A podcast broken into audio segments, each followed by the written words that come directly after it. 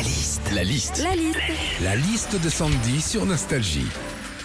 C'est la journée mondiale de la montagne demain, Sandy. La neige a commencé à tomber. Alors, euh, quand on va à la montagne, raconte-nous. Quand tu vas à la montagne, généralement, c'est pour skier, mais on peut aussi, avec euh, les plus petits, faire de la luge. Et pour ça, il y a la luge pelle à neige, qui pour euh, le coup porte bien son nom, hein, puisque quand tu glisses avec, tu as une fesse dans la luge et l'autre qui creuse la neige. Quand on la montagne, ce qui est sympa aussi, c'est de se faire un petit peu de shopping dans les petites boutiques de la station, toujours cool. hein. Mais il faut toujours penser au trajet retour, oui, parce que un paquet de bonbons des Vosges dans la valise, ça passe. Trois rebloches fermiers dans le Ouigo, un peu moins. Justement, quand tu vas à la montagne, tous les repas sont faits à base de fromage. Le midi raclette, le soir fondu, le lendemain midi tartiflette. Le soir, t'es invité à dîner chez des potes, t'arrives dans l'appart.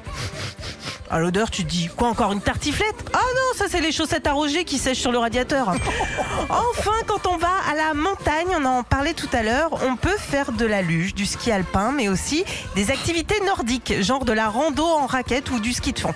Après, il faut s'y connaître un petit peu. hein. Moi, la seule activité nordique que- que je connaisse, c'est de la marche chez Ikea. Retrouvez Philippe et Sandy, 6h-9h sur Nostalgie.